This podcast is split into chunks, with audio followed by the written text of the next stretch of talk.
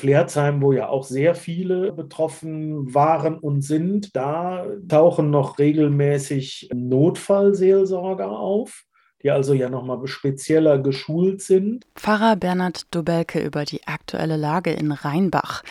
Der leitende Pfarrer und die Gemeinde sind nach wie vor im Dauereinsatz, denn in vielen Gebieten des Rhein-Sieg-Kreises herrscht auch Wochen nach der Flutkatastrophe immer noch viel Verzweiflung und Chaos.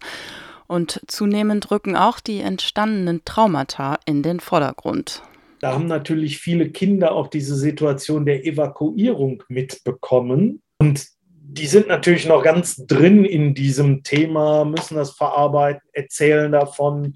Und die versuchen jetzt natürlich auch unsere Kita-Mitarbeiterinnen da, die Kinder ein bisschen aufzufangen und mal zu gucken, so wie können wir denen helfen? Das brauchen die Kinder einfach, um es verarbeiten zu können. Und natürlich werden wir jetzt auch versuchen, überall da, wo wir entsprechend etwas mitbekommen, auch den Erwachsenen zu helfen, ihre Erfahrungen zu bearbeiten. Auch finanziell springen die Kirchen den Menschen zur Seite. Was jetzt vor allem gebraucht wird, ist überall dasselbe.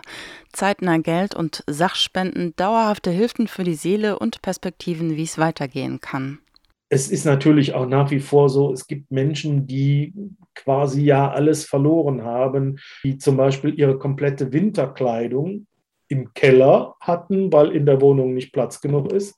Ja, die ist natürlich jetzt komplett perdu. Und äh, da wird also auch noch ganz viel gebraucht.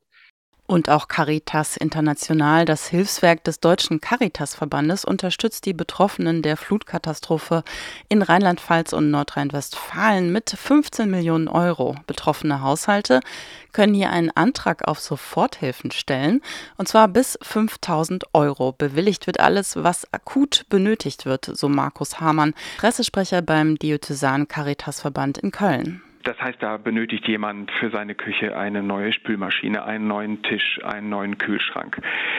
Es geht darum, glaube ich, das Geld jetzt sehr schnell und sehr unbürokratisch äh, auszuzahlen. Der Wiederaufbau setzt später erst ein. Zunächst ist mal die akute Nothilfe gefragt.